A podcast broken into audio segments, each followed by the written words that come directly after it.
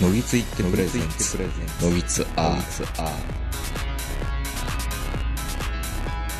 どうも皆さんこんばんは、東横名人です。えー本日は長野県大町市にあります木崎湖キャンプ場よりお届けしております。坂本さん、戻ってきましたよ。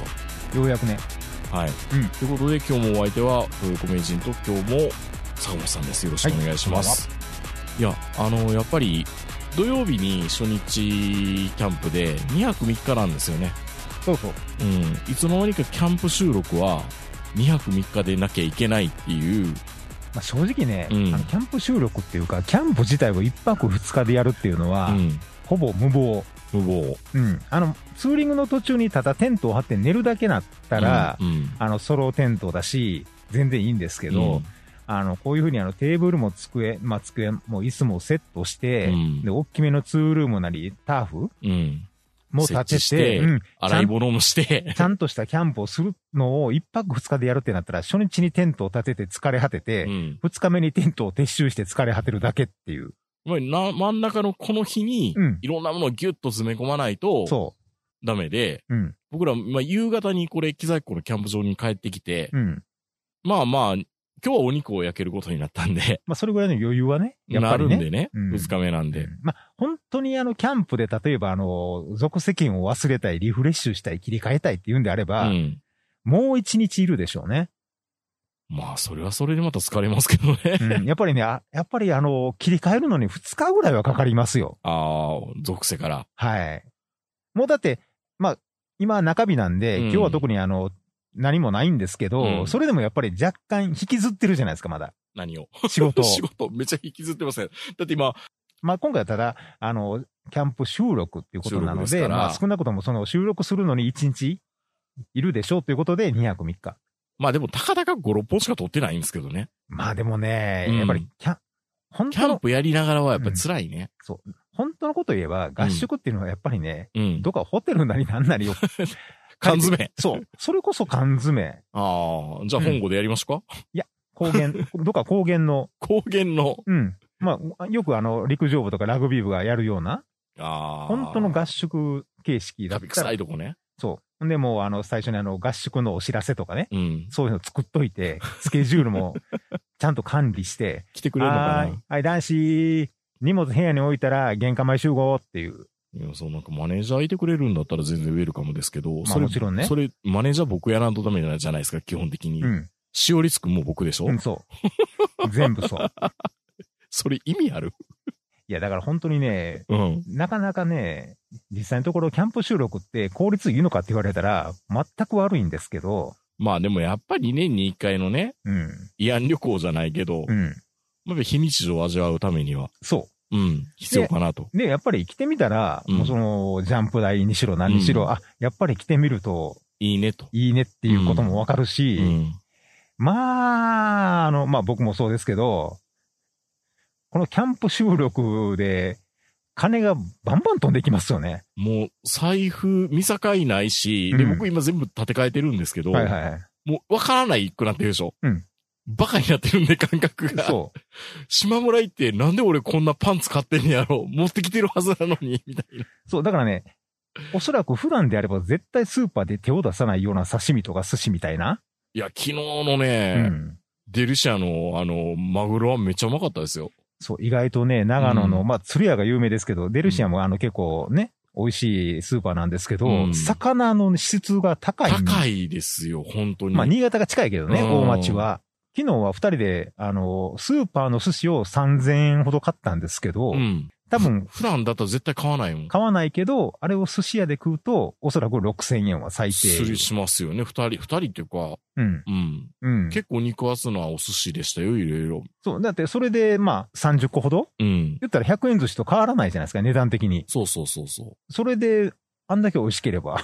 う。いや、全然いいんじゃないかっていう、いや、だから皆さんもぜひ、あのー長野にキャンプに来た時は、まあ、釣り屋もいいですけど、うんデリシア。おすすめですよ。これはひょっとしたら、あの、非日常ブーストが、晴れの日ブーストがかかってるっていうことは言えなくはないかもしれないけど、うん。でも僕が、これって言ってませんからね。うん。これでいいじゃんって。でもう十分です。十分ですって言ってるから、うん。なんか、名人はもうそれどころか、デリシアで買った草餅ですら十分です。いやいや、十分ですよ、草餅。あの、あれ多分山崎の、うん。あの、道明寺と、うん。桜餅と道明寺と、んな、な、草餅か。うん今日も買いましたからね。ようできてたっていようできてますよ。いや、本当にね、うん。あの、デリシアで売ってるポリッピーは美味しいですよ。いや、一緒やん、ポリッピーは。はい。ということで、うん今日はう、ん。メールもちょっといただいてるんですけど、はいはい。あの、今日はこの湖に来ているので、はいはい。湖にまつわる話をちょっとしたいおなと思ってるんですけど、ですよね。うんもう、まあ、ここは、キサキ湖っていう、んまあ、あの、本当に湖で、まあ、えっと、全部で3つあるのかな？この、ここには。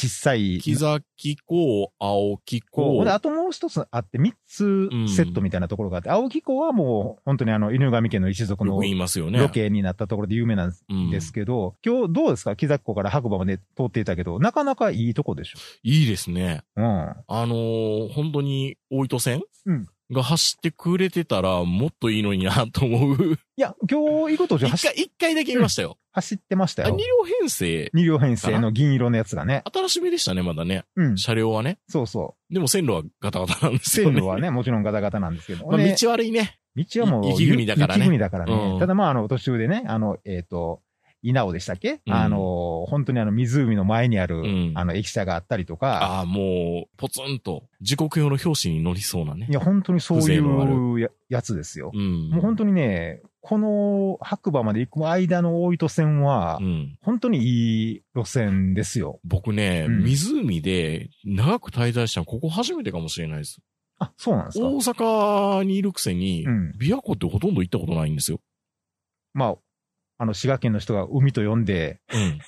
マザーレイク。マザーレイクと言ってる、なん、なん、なん、何かあったら水止めるぞって言ってるあの、琵琶湖琶湖ね。マザーレイク僕行ったことなくてあんまり。はいはい。僕はあの結構牧野とか、うん長浜とか、あの、滋賀県に遊びに行ってたこと多いんで、あの、キャンプもやったことあるんですけど、うん。琵琶湖はでかすぎてね、もはや何かわからない。何かわからない。でもここは湖って果てもわかるから、うん。湖って感じはしますね。そう。でかくなさ、なかすぎ、なさすぎて。ちょっとね、あのー事前の情報で、うん。コスプレイヤーが結構いる湖って、いやいや、どちらかというと、ウェイって言ってる人は、んサウナ、サウナからうん。飛び出して湖にバーンみたいそう、ここね、あの、サウナ施設があるんな。で、うん。あの、みんな整いに来て、湖で体を冷やすっていう。びっくりしましたね。昨日あの移動中うのん長野のテレビで、まさに隣のサウナ施設のことやってて、うん。超巨乳のグラビアの女の子二人がガンガン汗流してましたね。流してましたね。うん。まあ、昼間からこんなエロい番組が いいんか今時じゃないよなって思いながら見てたんさですけど。さすが長野っていう。いいんだ。教育圏なのに。まあそういうところで、まあ湖。うんのまつわる話で、うん。湖とうん。沼の違いってうん。何かご存知ですか、坂本さん。まあ見てましたけど、さっき今さっき。あのネットで、そもそもうは、ん。沼ってう、ん。沼ってる感じが。いやいやいや、あのあの、ね、底が見えないっていうの？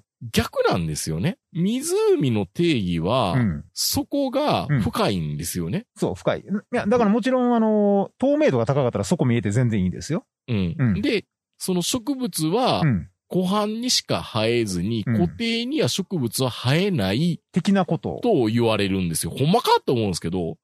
で、沼はうん。植物も生えるかもしれないし、いや、生えてる。湖ほど深くはない。で、池は人工的に作ったもんだったら大体それは池だよと。うんじゃあダム湖ってどうなの？ダム池じゃないんかって思ったりも するんだけど、う。うんまいこと定義できてないんですよ、みんな。本当に。池と沼の違いに、あの、ついて聞かれてね。うん。あの、俺が言ってるように、うんなんか沼ってるとか、うんなんか底が見えないとか、うん。カッパがいるとか、そう。だからどちらかというと沼の方が神秘的なイメージはあるし、うん、僕ら底なし沼とか、うん、子供の頃沼にはまって本当になんか命取られるかなっていうぐらい泥沼にはまったことってあるんですけど、はいはいはいはい。だからそれでしょ？あの俗に言う、うん。沼にはまってみたみたいな趣味で、もう先が見えないみたいなんて。まあでもこれはもう本当にあのね、イメージ？せ正確なうん定義っていうのは、本来は、まああるようなないような。何やそれ。だから、め明確、本当にここ、ここまでは湖、ここまでは池みたいなのはないんですよ。うん。なんとなく決まってる。そんなもんなんだ。うん。透明度が低くて、うんまあ、例えばそういうあの、水草みたいなのがいっぱい生えてて、うんそこの方まで生えてたら沼とか、うん。湖はあの、深いから、うんそこの方には草が生えてなくてう、ん。大きい。小さかったら池。なんかようわからんな。うん。いや、でも、いい話したいのは沼の話なんですよ。この今で言うオタク界隈っていうか、ネットというか、このスラング的な沼。うんで、基本的には泥沼とか、まあ、あの、ネット界隈で言うところの沼にはまったっていうのは泥沼が。泥沼ですよね。まあ先が見えないとか上がって、くる人もいますけど、上がれるんだ。上がれます。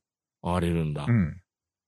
で、今日は沼の話をしたいなと思ってて、うん。佐野さんも今日っていうか、収録の中でね、いや、キャンピングチェアに関しては、うんもう沼にはまっちゃってるんだって話をしてたじゃないですか。はいはいはいはい。家に帰ったら10着ぐらい、10, 10個ぐらいはあるんじゃないかと。うん10脚ぐらいかな。うん。安いもんね。まあ、ピンキリなのと、うん。ねだって、あれでしょ？あの、ジェネリックとヘキサゴンじゃなくて、ヘリノックスセリノックス。の形がめちゃめちゃいっぱいあるんでしょ？あるあるうちもジェネリックヘリノックス 2, 2脚ぐらいありますよ、家に。僕の場合は、うんまあもちろんあの、こういうキャンプ収録の時は車で来るんで、うん何も気にしないでいいんですけど、基本バイクが多いので、いかに軽くて小さい椅子を探すかっていう。オルトラスーパーライト、うん。ね、進行ですよね。で、うん。その中でも、まあ、それは小さくて軽いんであればいくらでもあるんだけど、耐荷重っていうのがあるじゃないですか。あ、見た見た。さっき、あの、今日、き、き、昨日、シェイクダウンした、あの、ググリーンの、えっ、と、ベージュのやつ？うん。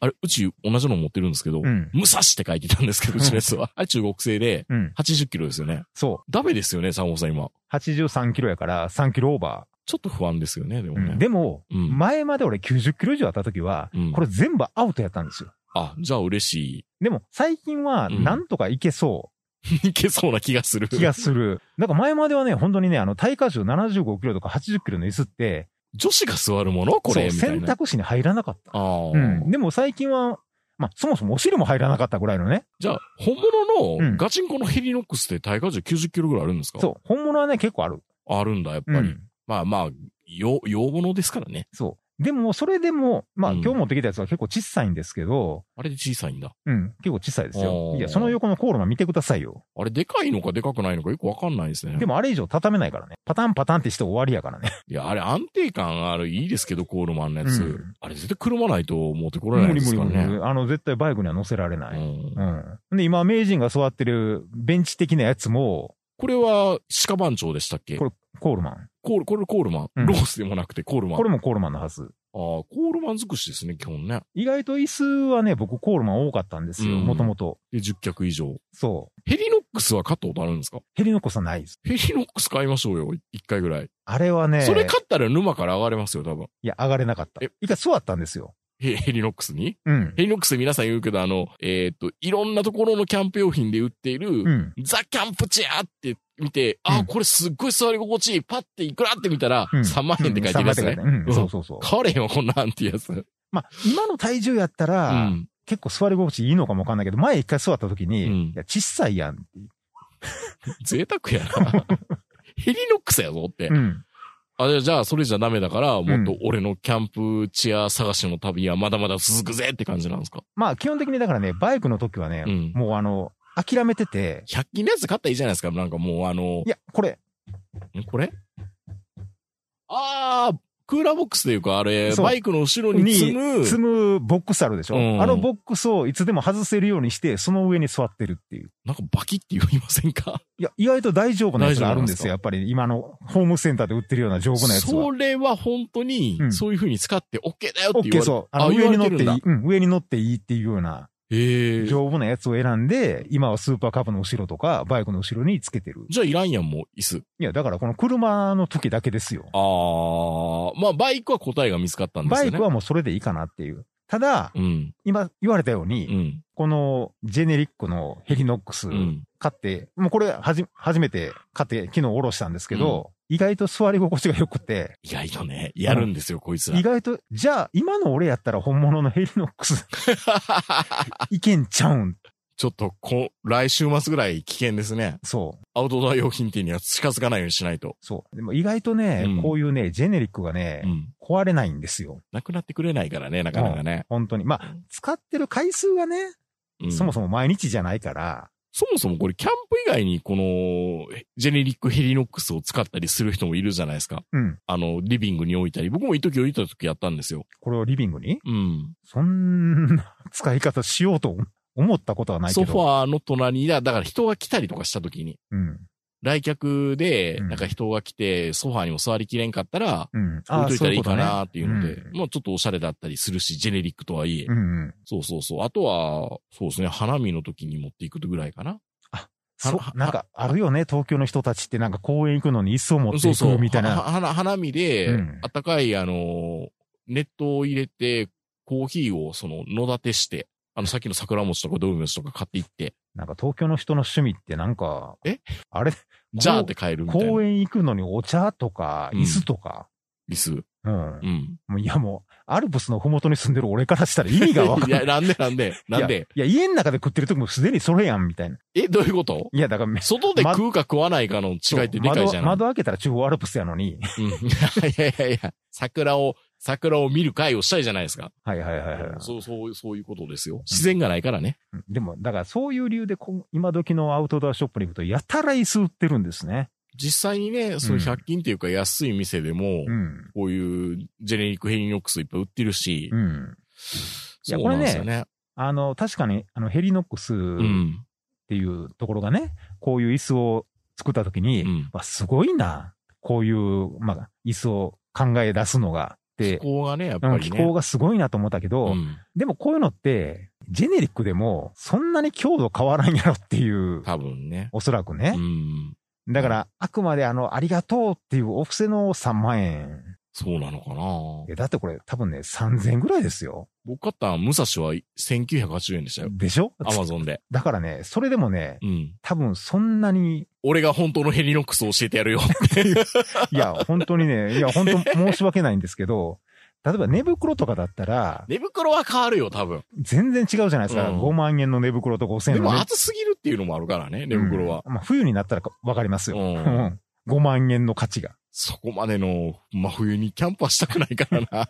いや、本当にね、だから、あの、キャンプっ、道具が本当に安いやつから高いやつまで、沼ですね、本当にね。一回ハマるとね、だから僕ね、多分ハマるだろうなと思ってハマらなかったのが焚き火台ですよ。意外と。意外といや、だってそれ焚き火台は汚くなるからでしょ、いや焚き火く汚くなって、あーなんかもう、もうええわ。もうなんか汚くてもええわ。もう新しいの買ってもどうせもうダメになるからええわって感じでしょ？そう、だから最初はスノーピークの焚き火台が欲しかったんですけど、うん。まあとりあえずはユニフレームでいいかなと思ったら、意外とこのユニフレームの焚き火台が使い勝手が良くて、うん。あ、これはもう、あの、最初から正解にたどり着いた幸せな事例なんですね。そう。あとこの横に置く焚き火台とね、うん。もう焚き火台なんでもうあれがもう最適格そうなんだ。ですよ。やっぱりね。うん、未だに壊れないし、うん。まあ今回その焚き火台は持ってきてないんですけど、いやー、もうよくわかんないな。いや、沼ね。うん僕の場合は何回かラジオで言ってたんですけど、この沼がちょっと収まったんですよね。カバンっていうカ沼。バンがね。はこれははいなぜかっていうと、一重に会社のパソコンが、うん。あの、4ギガしかメモリー、8、4ギガから8ギガに変わったものの、うんえー、社畜 PC4 ギガ問題っていう、だいぶ昔に、うんコロナの初期ぐらいかな、話してたんだけど、4ギガから5寝て、うん8ギガに上がったんだけど、僕も上がりました。8ではダメなんですよ、も16やったかなう。16だったらまだ戦える。レノボが新しくなって、うんうん280からようやく今時のレノボになって、で、今までの僕の会社の社用パソコンは、レッツノートの B5 版のノートだったんですよ。持ち歩けるような。持ち歩けるような。もうでも、おっさんにはもうめちゃめちゃ小さいキーボードと、うん。目がね。目がっていうので、僕はまだ大丈夫なんですけど、うん。まあでもその小ささゆえのメリットってあって、うん。めっちゃ小さいカバンでいけるんですよ。はいはいはい。前も話してたみたいに、うん。カバンを3キロ以内に収めるっていうのにめっちゃハマってた時期があったんですよね。その時のレッツノートって多分あの、DVD 的なものはついついてないついてないから軽いです軽いよね。、軽い軽い。はいはい。だって1キロ切ってたかな？うん。で、それがですよ、メモリは、お前、お前、トイコメ文句言うから、32ギガのメモリめっちゃええの、出るのパソコン支給したろらって支給してくれたんですけど、でかい。A4 でうん1.7キロぐらいあるんですよ。でかい。うん。これはモバイル PC っていうか、移動用 PC だろと、社内用の。うん。モバイルではないよね。モバイルではないはずなんだけど、モバイル製って言われるから、うん。それで会社とうち往復製って言われるじゃないですか。そう。移じゃあもう、動移動だったら、うんどんだけ重くてもいいんですよ。移動だったらもあの持てるって。持てるんだったら。うんだって、可動式ですよ、言ったら。そう。甘い生活に出てきた、うんあの、お主人公の女の子がね、うん。主人公の彼女の女の子が、第1巻、第2巻で持ち歩いてたのは、マックの SE30 ですからね。西海岸ではこうやって運んでるんだよ。。手でね。ねっていう。まあの、ブラウンが管付きの SE30 持ち運んでましたからね。まあ、ゆずき先生はそういうの何回も見たことありますけどそう、そう考えると甘い生活すげえなっていう。いつまでやってんねんって怒られるけど。いやいや、それはいいんですけど、SE30 だったのが、うん。今はなんかもうすごいパソコンになってるわけそうでしょ。ですよね、進化がね。うん。いや、で、それがあったからもうリュックにもう行かざるを得なくなって、はいはいはい。じゃあリュックはリュックで、リュックの沼ってあるのかもしれないけど、あるある。もうでもリュックも大変じゃないですか。うん。で、まあ意識の高い人がいっぱいこのリュックをうんレビューとか YouTube でやったりするわけでしょ、うん。で、まあとりあえずその辺の人の影響を受けて僕エアーっていうやつを買ったんですけど、うん。まあそれでいいかな。だからリュックはどちらか重さよりう、ん。重さを感じるか感じないかっていうのが大事なポイントになってくるんですよね、はいはい収容力と。うんまあでもちょっともう、なんか、軽い、軽い方が良かったなーってやっぱりなるから、うん。ちょっとカバン熱が急に追ってきましたね。あ、追ってきた。うん。それかもう、今の言ってる A4 のノートパソコンを裸で入れてどうやってショックを与えずに運べれることができるのかみたいな、うん。そういう観点で、僕はもう一個あるのは、まあ、そもそもそうかもしれないですけど、モバイルバッテリー AC アダプター沼。うんうん。うん。まあ、僕はもうね、車移動するようになってから、モバイルバッテリー沼っていうのは、ほぼほぼないですか？ないんですけど。今日、今日、まあ、今回初めて言いますけど、うん。前回のふもとっぱらの収録の時に、うん。サボさん、充電なんか大丈夫やって言ったけど、結局僕に頼ってきましたよね。そう、最後ね。いや、あれぐらいやったら持つやろうと。って思ってました、僕もうん2泊3日、うんこれだけだったら大丈夫だろうと思ったけど、一回と、あれ、配信やったからっていうのも多分あると思うんですよ。配信と、多分ね、電波状況ちょっと悪いと一生懸命働いてるんでしょうね。元っ腹でやってたのかな。うん。だから今回は僕は、えっ、と、1万アンペア2台、うん。2万アンペア2台、うん。えー、一番コンパクトなご5000アンペアうん。1台、何台持ってんの？6万5000アンペアを持ってきてるんですよ。今、今1アンペアいくらなの？わからない。いや、それメモリーみたいな計算にはならんけど、うん。まあ今6万5000アンペアで、うん。えっ、とね、まだ1万アンペアぐらいしか使ってないですね。思ったよりも今回、意外、意外、意外ともう収録もししてななかったし、うんうんうんそれよりもこのズーム、ズームの P4 の電池がめちゃめちゃ食いが早いなっていうのショックなんですけど、ああ、でもこれも、うん、まあ言ってみればバッテリーで動くから。そうです。いるんですよ、やっぱり。はいはい。だからモバイルバッテリーの沼も、もっと軽くて、うんもっと素敵なやつがあるはずだっていうので、みんな結構買ってる人って多いと思うんですよ。まあ、名人、僕が見てる名人の沼の中で、うん一番長い旅に出てるのはマイクですけど、あもうそれはないやつ。毎回毎回のように今回はガンマイクを買いましたっていう。うん今日、今日は今、あの、ダイナミック、今はもう最後、うん今車の中で撮ってたのも実はダイナミックマイクと H2 を併用してるんで、うんどっちで使われてるかっていうのはまだわかんないんですよ。ただ、し静かな環境で聞かないとわかんないんで。ただやっぱりう、ん。ちゃんと使ってあげればダイナマイダイナミックマイクってすげえなすごい。いですよ。うん。ちゃんと口つけてね、近くに。はいはいうん。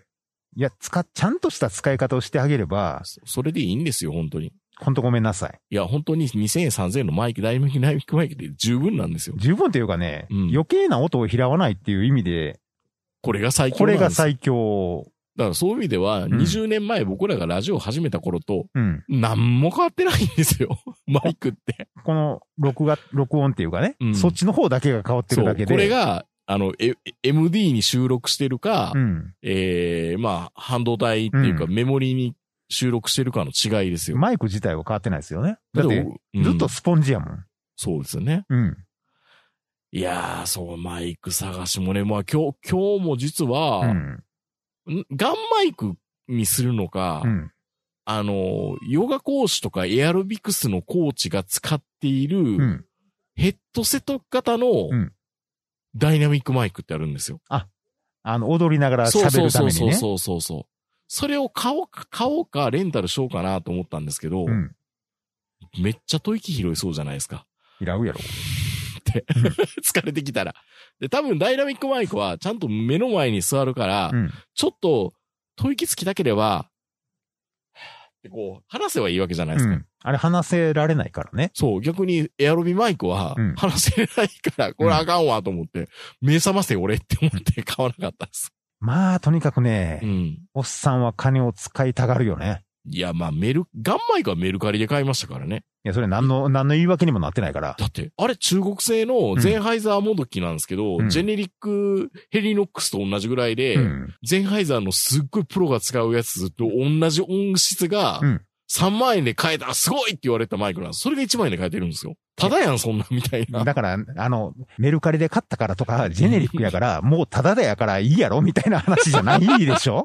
いや、まあそうなんですけど、うん。また嫁さんが機嫌な顔して、うん。でそれにまたあの、ウィンドスクリーン作りたいじゃないですか。あのモフモフのやつ。はいはいはいまあ今日風邪少なかったからやらなかったけど、うん。なんなんこれ？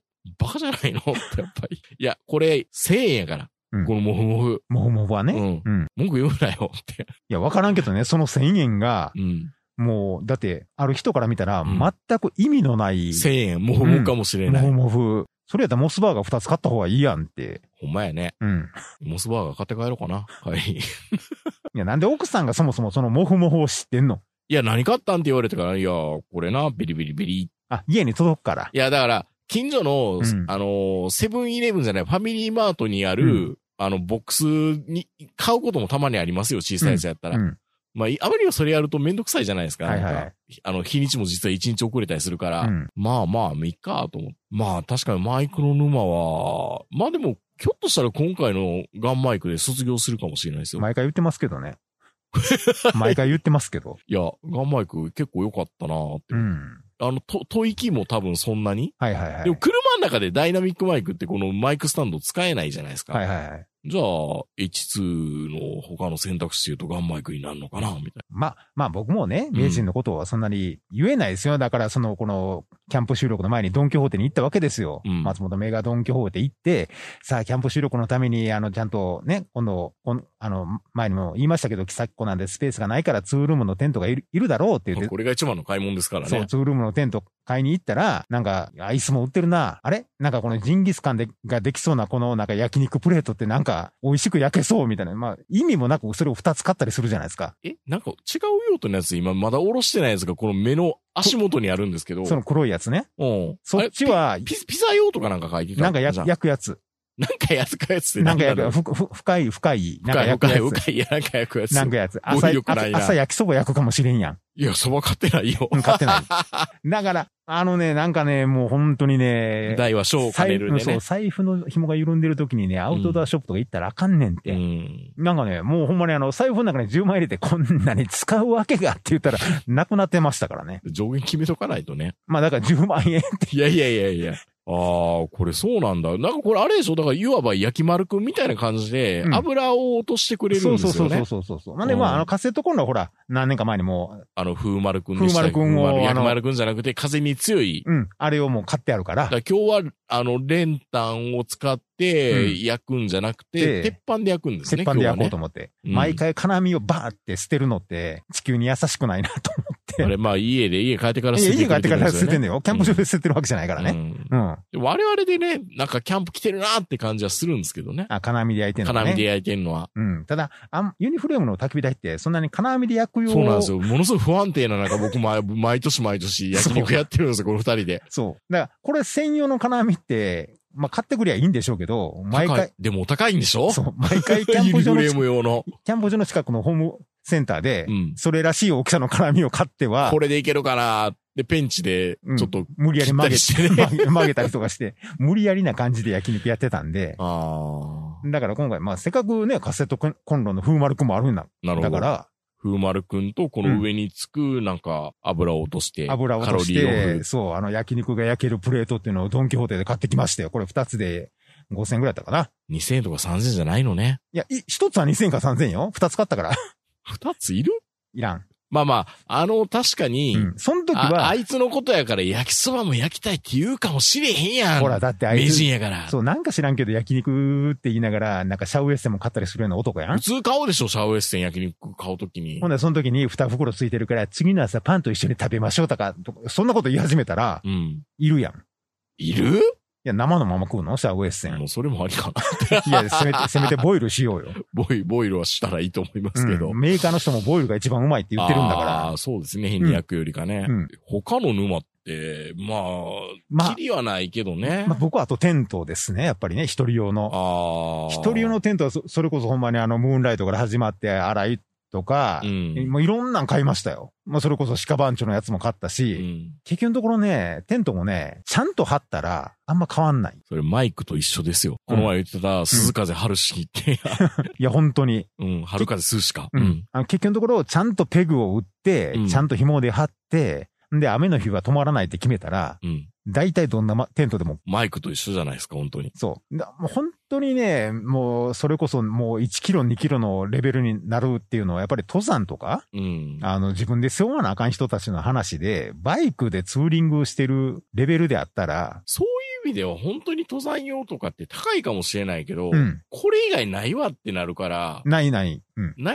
まないく済むんでしょうね。そう。もう決まってるんですよ。うん。もう、登山の一人用のテントはこれみたいな感じで。で、着替えも、うん着替えちゃんと洗濯すりゃいいや、みたいな感じで、もうちょっと計画的にやるわけでしょ？うん。僕も洗濯すりゃいいやって思ったけど、思いのほか洗濯うまいことできなかったの今回でしょうね。コインランドリーが近くにあるんだったら別ですけど。ありました、実は。じゃあそれでええやん。コインランド行きゃよかったな白馬行く途中に寄ってね。そう。うんでも、でもまあ、コインランド一体型のやつやったらいいけど、うん分離型のやつやったらまあた。ずっとおらなあかんからね。そうそうそう。二時間あれでロスしちゃうってことだまあ、音声のところにあれば一番良かったんけどね。まあねう。ん。いや、でも本当にね、うん。こんなこと、言い方するとあれですけど、沼にはまってしまった人と、自分からはまっていく人いるじゃないですか。行っちゃいけない、いけないよって言ってんのに。そいや僕はこれからマイク、いろいろマイクを探すために出かけようとしてる人に対しては、う。うん。これでいいって言うと言えばいいんですよね。ダイナミックマイクといや H2 だけでいいよって。ダイナミックマイクの良さに気づくのは、うんある程度のコンデンサーマイクとかう、ん。一周しないと一。周しないとなかなかね、これでいいって言い切れない確かに。自信が。だってダイナミックマイク安いからね。そうやね、1980円とか。ぐらいであったりするからね、本当に安かったら。で、本当に、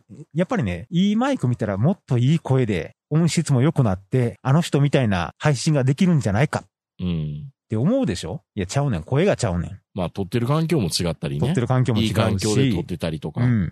だから、まあ、世の中で一番怖い沼、沼は、俺はカメラのレンズ沼やと思ってるんですけど、ああ、あの、ちゃんとデジタル全盛になってもやっぱりカメラのレンズは変わらず、うん、高い。高いですからね。いや、本当にね、僕、あの、一度、まあ一度っていうか人生で、うん。まあ一番高いシステムを揃えたのはハッセルブラッドなんですけど、修理してたからね、はいはい自分で修理してたから、やっぱり自分でも買わないといけないじゃないですか。うんやっぱりね、40万のレンズとか買うとき手震えますよ。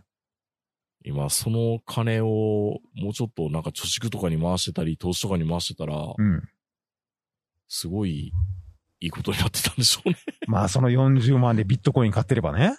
まあね。みんなそれ言うけど。だって40万とか50万で買ったレンズがう、んもうそのフィルムカメラがね、なくなった時に、売りに行ったんですよ、僕。もういらんわって。40万のレンズをねう。ん。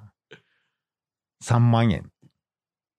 また後で値が上がったりしないんですかね。上がりましたよ。あやっぱ上がったんだ。うん。アホやからね、一番高い時に買って、うん一番低い時に売るっていう。レンズもないや、でもね、今でもデジタルのレンズ、ものすごいレンズいっぱいあるじゃないですか。なんとかプロとかつくんですよ。うん。うん。各メーカーで。うんそうするといきなり値段が倍になったりするでしょ、うん。で、有名な人とかすごい人が、あの、ツイッターとかに上げるじゃないですか。今回のレンズはこれです。やっぱりすげえよーって。欲しくなるじゃないですか。レンズは言わないんですか？その土井善晴みたいに。うちら何でもいいですよみたいな。それがね、不思議なことに誰も、いない誰も言わないんですよ。素人こそいいレンズを使いなさいって言うんですよ。ああ、まあ言うよね。多う分。ん迷ったら高いの買ったらええねんみたいな。もうね、セットレンズのズームじゃなくて、みたいな。ううんん。まずいやは、、どいないのかなそんな土井善晴的な。いや、画角が全てやからねみたいな。いや、おるよ。これ一本でいいよっていうの。ヒロメックスなんか見てみみたいな。うん、だから、この、その、これ一本でいいよの一本が高いねんて。まあね。まあね。うん。ズームなんかいらないよ。この単焦点のこの35さえあれば、みたいな。いや、それが高いんやんかっていう。厳しいなぁいや、レンズ沼は怖いよ。うんうん。。だから俺、レンズ沼にはもう二度とハマらんって決めてるんですよ。まあ一旦その40万買ってみたら、うん。それでわかるんでしょうね。感動したよ。あ、綺麗。綺麗よ。やっぱり全然。全然違いますよ。うん。なんかね、一気に腕が3倍ぐらいになったような。上がったような気がする。シャ,、うんシャープなっていうか、綺麗な。そう。仕上がりであそらね、やっぱりね、その、みんなストラディバリウス買うよねっていう。でもわからん、わからんって言うじゃないですか、あの、格付けランキングだったら。格付けランキングはわからんけど、うん。俺らぐらいの腕やったら、俺らぐらいの腕。うん。あのね、持ってるっていうことが、うん。これを自信。そう。これを使ってるっていう、まあだからいろんなことであの、上がるんでしょうね。技量が。うん。うん。だからね、やっぱり違いましたね。だから、もう本当にひどい、レンズ沼のひどい時なんて、もう昔のあの、まあその頃、もう、あの、コダックレチナっていう、うん。あの、レンズ交換のできない古いコダックのうん。蛇腹式のカメラが流行ったことがあって、それもいっぱいあるんですよ。うん。いろんなレンズが、シュタイナーとか、もう、ヘキサーとかいっぱいあって、7つか8つぐらい買いましたもん。同じカメラやけど、レンズが違うから。とにかく。で、まあ、もちろん、あの、最高級はカール・タイスなんですけど、あの、全然、ライカのレンズとか、もういろんなレンズを買って、ほんで、その中でまた、あの、安いレンズの中から名曲っていうか、あの、名前なる玉と書いてね。それを探すっていうの。ね。そう、それを探すっていうのがあって、うんあの、ペンタックスのこの F1.6 がとか、うんこれ安いけどすごくよく映るんですよ、みたいなのがまたあるんですよ。うん。安いレンズの中の最高級を探すっていう。いでもそっちの方が楽しそうじゃないですか。やそれはそれでまたプレミアついてて高いんですよ。高いの意外と。後意で外とね、意外と。土井善晴的な考え方で、これで十分すわみたいなのは高くなるんだ。そう。いや、もちろんね、カールサイズとか買うよりは安いんですけど、うんそれでも2万とか3万するわけですよ。古いレンズやのに。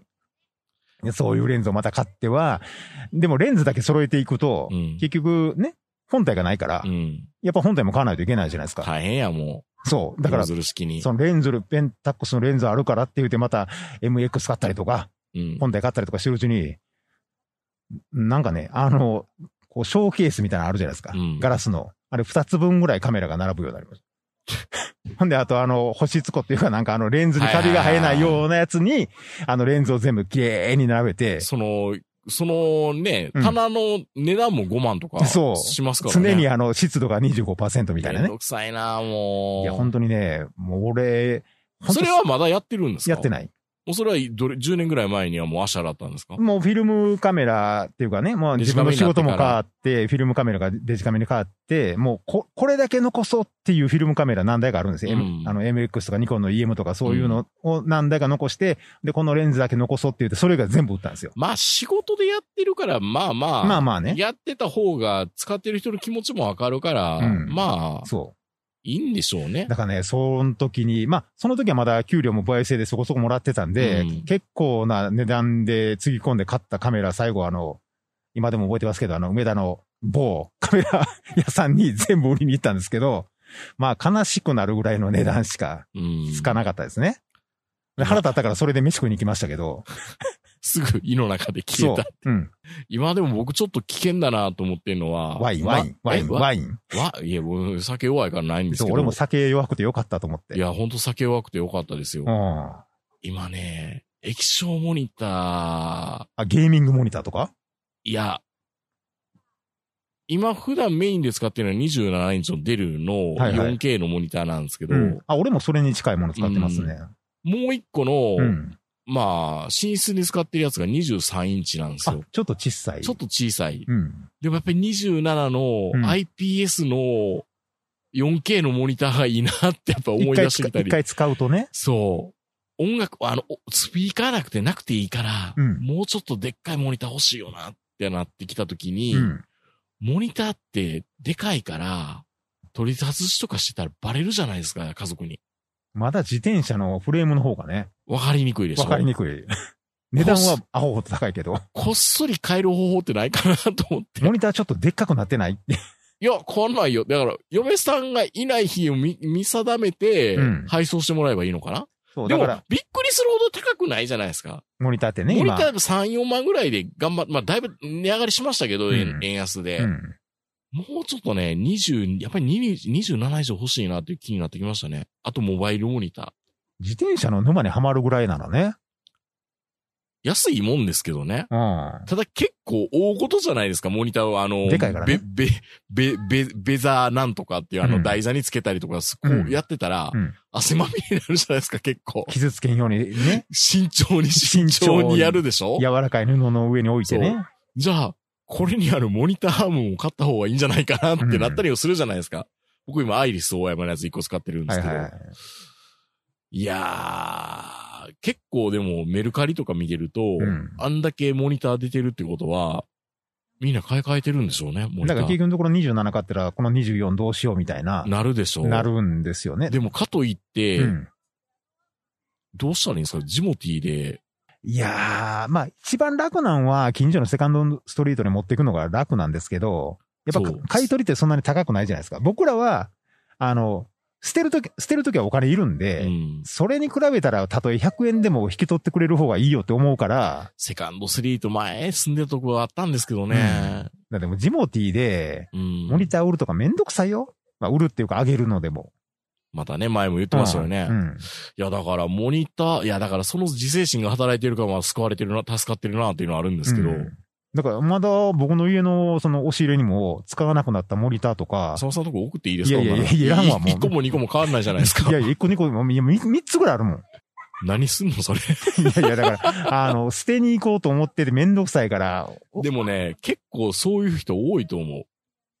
でしょ？モニターってう、ん。いいの見たらう、ん。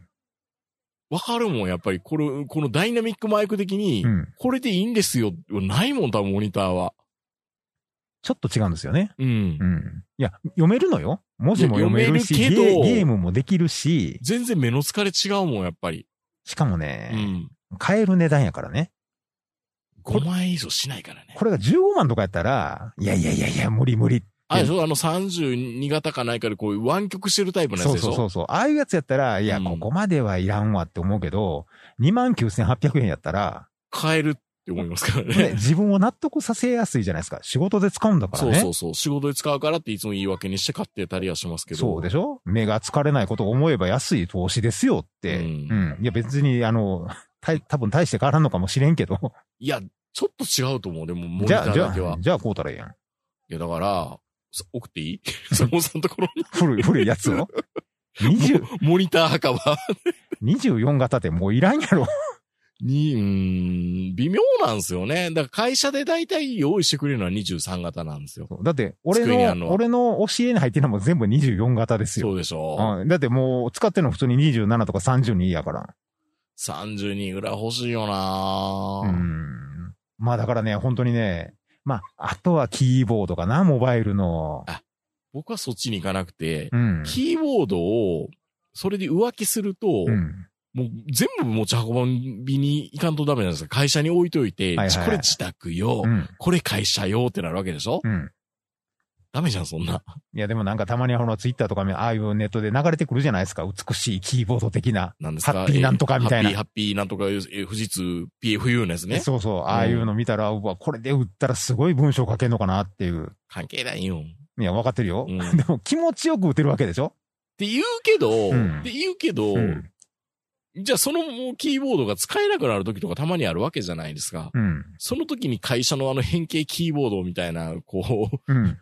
すごい競争住宅みたいなキーボードたまにあって、はいはいはい。キー配置もちょっと違ったりするんです慣れんとダメじゃないですか。うん。だから僕はキーボードは基本的には、もうついてるやつ。ついてるやつにもう体を合わせていくようにしてます。まあ本当はそれがいいんでしょうね。うんで、本当にそういうとトラックパッドも使えば、ノートパソコンのやるやつはいいけど、うん。いや、Mac じゃない、Mac 使ってたらやっぱ無理ですわ。あ、無理。シンクパッドやったら多分いけると思うけど。ううん。ん。いうん。や、そう考えると世の中ってね、うん。あちこちに沼があるから、気をつけないとね。本当に。これでいいっていう、うん。もうモニターとかキーボードとかカメラとか、まあ、あの、バイクみたいにね、でかい買い物になったら、あの、そんな沼とか、まあ、ハマる人もいますけど、うん。安い手の届きやすい範囲のものいっぱい買えそうなものさっき言ってたそのモバイルバッテリーもそうだし、安い。5000円ぐらいですからね。行っても1万円ですからね。で、ね、やっぱアマゾンのあの、レビューとかいろいろ見てると、こっちの方がもっといいんじゃないっていう。今もっとやばいのが、うん。幕開けね。クラウドファンディングね。ああ。先行発売っていうので、うん。モバイルバッテリーはいっぱい買ってますよ、僕。今までも。ね、な、そんなにいいの？何がいいの、あのアンカーってみんな、アンカーの方をみんな言いがちじゃないですか、モバイルバッテリーって。アンカー買っといたら間違いないんでしょ？バッテリーは確かにそうん。う。で、僕はどちらかというと AC アダプターの方なんですよ。うんうん。もうノートパソコンとかに使える、めっちゃ小さいやつね。うん。あれが、アンカーよりも CIO って会社のやつの方がいい。CIO う。ん。お高いんでしょ？いや、アンカーと変わらないぐらい。あ、そうなの？うん。これちなみに CIO のモバイルバッテリーですけど。あ、それ CIO って書いてんのか。そう00って見えるけど、うん、俺00やと CIO っていうやつなんです。大阪の会社みたいですけどね。はいはいはい。あ、ローランドみたいなや。うん。うん。大阪の会社。いや、だからまあ頑張ってほしいんですけど、う。うんん。だから僕は、アンカーとうん CIO のやつを均等に今買っていて、うん。AC アダプターも家用と会社用っていうか、まあ、カバンに入れとく用って二つ、はいはいはまあ、設定してますけどね。い。いや、本当にね、沼って怖いですよ。まあ、やばいのは仕事に使うガジェット類はう、ん正当化しやすいから、うん。さっき言ったようにね。やばいね言い訳しやすいからね。しやすいからまあ、カバンもそうだし、うんもう何やったらね、もう、もう何でも仕事に結びつけますよ。そう？うん。このキャンプチェアもみたいな。もう、そもうこれもあの、ストレスをね、みたいな。だから、あの、もうそれこそあの、サロンパス的なものとか、ああ、そうですよね。うん、いろんな種類を買ってみたりとか、いや、でも僕ちょっと今、カバンがちょっとテレワークと、あの、パソコンが重くなったせいで、うん。ちょっと今収まったのがホッとしてる。はいはい、はい。年に、まあでも本当にね、うん。そうですね。あの、この何年間かで沼にはまらずに、最初の1回目でこれ正解ってなったのは、このコットぐらいですね。ああ、もうもうそもそもコットって買う選択肢ないじゃないですか。バイクツーリングだったら。うん。もう本当に車で、しかも2人以上のキャンプ。の時だけなんで、ってなったら、お互いのあの、体の大きさとか体重とか考えると、いや、これはでかい丈夫なやつ買っとかなあかんでしょ。しかも、作りやすいやつっうん。てなって、こいつを買ったら、もうこれでいいやんっていう。まあまあ、デビュー作にして最強というか元祖にして、うん元祖でもなんでもないと思うけどめ、ちゃめちゃ重いけどね。うん、最強だったっていうことなんですよね。そうそう。やっぱ大は小を兼ねるっていうか、丈夫なやつがいいなって思いましたね。やっぱりね。なるほど。うん。ということで今日はメールいただいております。サシャシニンピンポンさんパンさん。坂本さんの苦労と東横名人というネームのイメージ。いやー、参ったね。同じ製造業として坂本さんの新人教育の苦労、ものすごく伝わりました。確かに最近の若者への不安は、私も感じておるのですが、私は最底辺のひらひら社員なので、新人の教育とか、自分の評価とか全く関係のない立場にいて、ただま、日々の業務を淡々と過ごし、他人の教育とか全く関与してないんですが、点点点。そうですね。修行が終わる10分前に、あの、待機ができてる、帰る待機ができてるっていいや、う。それはそれで素晴らしい働きいですよ方ですよ。うん本当に。しかし若者に期待できて、できないと、電力とか鉄道とかのインフラ関係が心配ですね。とんでもない事故が起きそうで。ところで、最近東横名人という名前に違和感を募っています。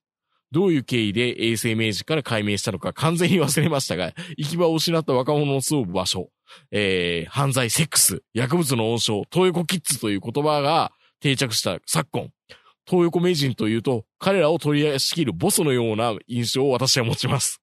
次の解明も視野に入れてみてはどうでしょうか。まあ、イメージ的に東横っていうのがね。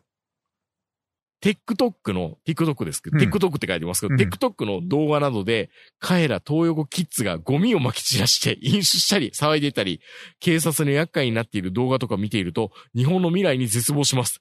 なぜそこに集まっているのでしょうか僕からは以上 !PS、キャンプ配信楽しみにしています。好きなコンテンツなので、じゃあアディオスアミーゴありがとうございます、ピンポンパンさん。まあ、だから東横名人は東横、名人は、うんこれは僕は、えっ、と、イニシャル G、ダブルゼータをやめた後で、ヒロさんと、ヒロさんってヒロの一人道のラジオの人がまだ、ヒロさんはまだラジオやってた時期だったんですよ。もう今、もう全然やってないし、ホームページもなくなってるけど、その時に出してもらう時に、いや、もう、もうラジオやること多分ないから別の名前で出した方がいいのかなっていうので、で、その時転勤したてとか、東横インによく泊まってたから、東横名人っていう言い方に変えたっていうのが経緯ですね。確かに今、東横キッズっていうと、あの、駒劇場、旧駒劇場のそばの東横。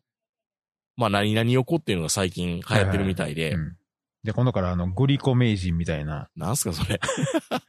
道頓堀に夜な夜な集まってる若者道頓たち。堀に集まってるの？グリコの下ぐらいにね。そうなの、うん大阪で。はね。えー、東横じゃないんだ。あうん。のとこでもグリコの横とかって外国人いっぱいいるじゃないですか。あの、も、もっとした橋の下ですよね。橋の下？うん。あ、あじゃあ、あの、なんか、道頓堀埋めて、なんか変なす、なんか浸水公園みたいなところ。通路みたいになってる、うんあの辺りでしょ、今。大阪やったら。ええうんなんか中学生ぐらいの子はね、うんなんかビール、ビールっていうかなんか、お酒を煽って痛々しいなって見えるんですけど。まあ、あの東横ホテル自体のイメージが悪くなってるわけそうです。元からそれは悪かったんですよ。うんあのー偽装っていうの？うん。あの、障害者用、新傷者用の、うん。えっ、と、部屋を作ってますって言ったけど実際作ってなくて、忘れたりや。で、あとは、極めつけはね、うん。それで、謝るから、サンキューごめんねキャンペーンねっていうので、3900円か5700円の、うんあの、宿泊料に、宿泊代にするっていうやつ、これがあの、グリ下。グリした、うん。カンテレのホームページも見てそうますけど。そうそう。グリし、グリ下に集まる若者たちっていう。グリしたね。じゃあうんグリした名人にしたらいいの、そう、グリ下名人。違う、違う。そうか、イメージ悪いなっていうことはもう、衛生名人に切り替えた方がいいんですか？でも衛生名人っていうのも、うん。もともとちょっとあの、恥ずかしい。じ谷ゃ川あもともと僕は、あの、東淀川大学マスカキ研究部で、うん。同人誌を作ってた、同人誌じゃないや、ミニコミ誌を作ってたんです。うん。ネタ、ネタ本みたいなね。うん。その時に、まあまあ、あの先輩方から、お前谷川名人に見てるから、衛生名人だな、みたいな感じで衛生名人って名乗ってたんですよ。もはやもっと似てる将棋の人いましたけど、もううん誰か忘れたけど、もう、ドッペルゲンガーかって思うぐらいそっくりな人いましたよね。なっていただいたから。将棋内顔ではあると思いますよ、多分。今はちゃうけどね。そう？うん。大学の頃の写真見ると、ああ、将棋打ってそうってういう。ん、まあまあまあ、ちょっと繊細なね。うん。ちょっとセンシティブな感じがうん。今全く繊細のかけらもないけどあ、。そう。うん いや、どうしたらいいのかな解明しろって言われてもまあ今更もう東横名人は東横名人でしょうねな。。ねえ。うん。東横インの東横ですから。うん。未だに僕東横インのあの、メンバーシップカードでうん。10泊したら1泊ただっていうのに 4K 溜まってますよ。あ、そんなに。東横いいんですよ、女性泊まったら。5泊、5泊したら1泊ただですからね。まあ一時期はね、店長、東横の店長って、あの、店長っていうの、うん支配人。あ支配人、未亡人、未亡人。女性ばっかりでね、うん。安く済むから的なこと言われてましたけど、ひどいね。責任感がね、ありま女すから、性の方お子さんはちゃんとしてますよ。お子さんを育ててるうん。方はっていう、うん。決して悪い意味で使ってたわけではない。でも悪い風に聞こえるよね。でも東横インもちょっとね、あの、ビジュアルアイデンティティ VI をまた最近変えたりして、おしゃれにはちょっとなってきてますけどね。なんでやっぱりアパホテルの構成がすごくて、アパの構成はすごいね。すごいやっぱり。アパの方が綺麗もんだって。値段はそこまで変わらないでしょ、うん。でも東横インはやっぱり最初は良かったけど、もう、東横インがいっぱい作られてから20年ぐらい経ってるから、うん。やっぱ経年劣化はしだしてるんですよ、残念なことに。ですよね、やっぱりね。まあ、あの、前回僕大阪泊まった時は、あの、野田にあるん東横インに泊まって、そ、そこはね、そんなにあの、経年劣化はなかったんですよ。まあ多分できたのが結構うん新しい目、おに、おにぎりの朝ごはん食べました。まあ、あの、働いていらっしゃる方は全員日本人ではなかったんですけど、ううんん。あの、本当に丁寧でいいとこでしたよ。そうなんですよ。立地は、だってね、JR の野田のすぐ前で、もう野田阪神にも行けるし、あの、千日前に乗ったらそのまま難波にも出れるし、まあ、東横今ちょっと苦労してるからな。アパ、アパはなんかすぐ温泉とかうん、作りますしね。うん、で、地方のちょっともう終わりかけたオワコンになったホテルを買収して、うん。あれ？これ絶対アパじゃないよなっていうホテル、とこホテルに、うんアパって無理やりつけてたりする。あ魔改造されたアパホテルがあまったりする。魔改造された、そうそうそう。どう見てもジャスコでしょっていうイオンが。サティの亡霊が付きまとってるイオンみたいな。うん。そんな感じなんで。はいはいはい。うん。まあ、最初はね、本当にあの、なんかこう、僕らもネタにするようなホテルだったのに、出だしは。そうですよ。うん。まあまあ、あのー安倍晋とね、うん。まあズブズブの関係だったから、うん。で、営業再開とかって言ってるけど、うん。結局あの、行政からもらって、あの、コロナの指定宿泊所になってて、はいはいはい。笑い止まらなかったはずですよ、アパは。まあ多分、その補助金というか、うん結構、結構もら安ってる。定的ない収入。や、でもそこでね、実は、全然そんな儲かってなかったんだよ。国のためを思って、さすが国士みたいなうん。感じに言ってくれたらいいけど、でもあの時、実際問題手挙げてたんってアパだけでしょ。そうですね。うん。まあそういう意味では評価していかないとダメなのかもうん。しれない。まあ、ズブズブの関係やったからっていうのもあるんでしょうけど。あるんでしょうけどでも実際に、それで助かった人もいっぱいいるんですから、僕らからは何もね、特に。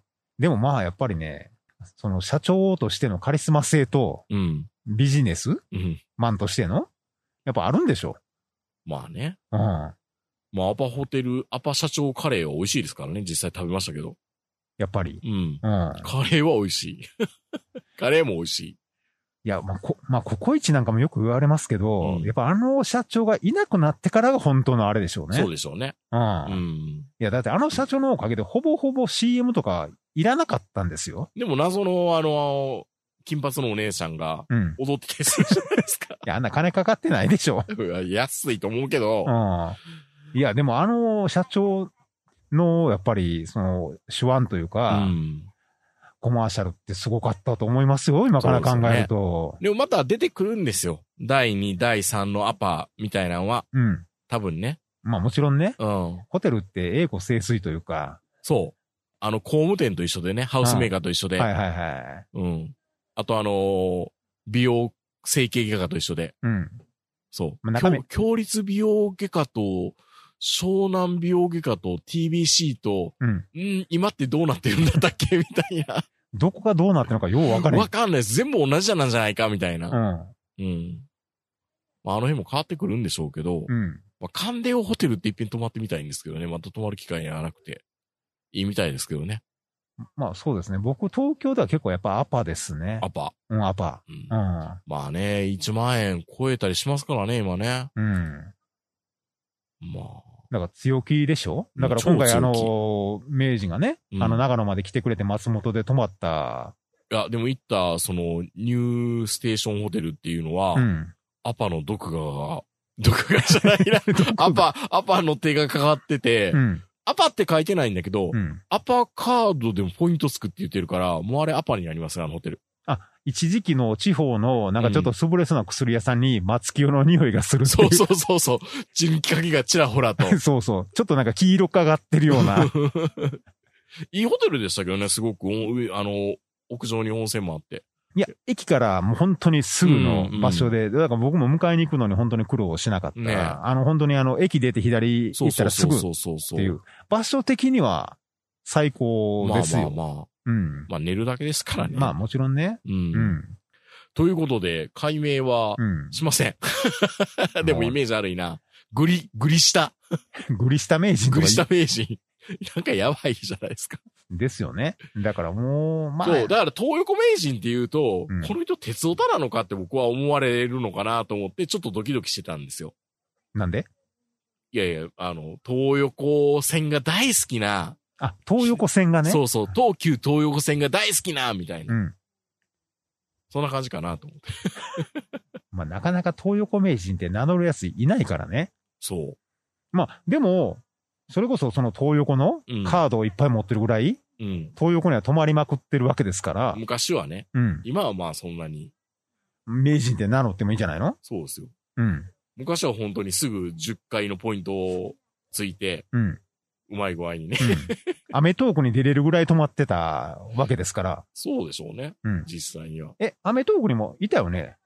あれでしょ？その、あの、TBS のそばのホテルのこと言ってるんでしょ東横が大好き芸人みたいな。違う違う。それは私ね、アイビスかなんかっていう、あの、赤坂のホテルのことを言ってる芸人はいたんじゃないですか？よえ、いなかった？東横ホテルってあったかな？今だったらアパ、アパの方が多分泊まりやすいと思いますよ。あ、今ならね。うん、あれだけ増えると。うん。あ、アイビス芸人か。アイビスですね。うんアイビスっていうホテルが、だからその大阪芸人がうん。全泊するホテルだったんでしょうね。はいはいはい、はい。健康場とか。うん。うん。東横もありそうなもんだけどね。まあ、地方地方に遠征してたりする人はいれば、うん。うん。まあでも東横名人でまあ、いいでしょう。ということで、えー、木崎キャンプ場からお届けしました。それでは皆さんおやすみなさい。さよなら。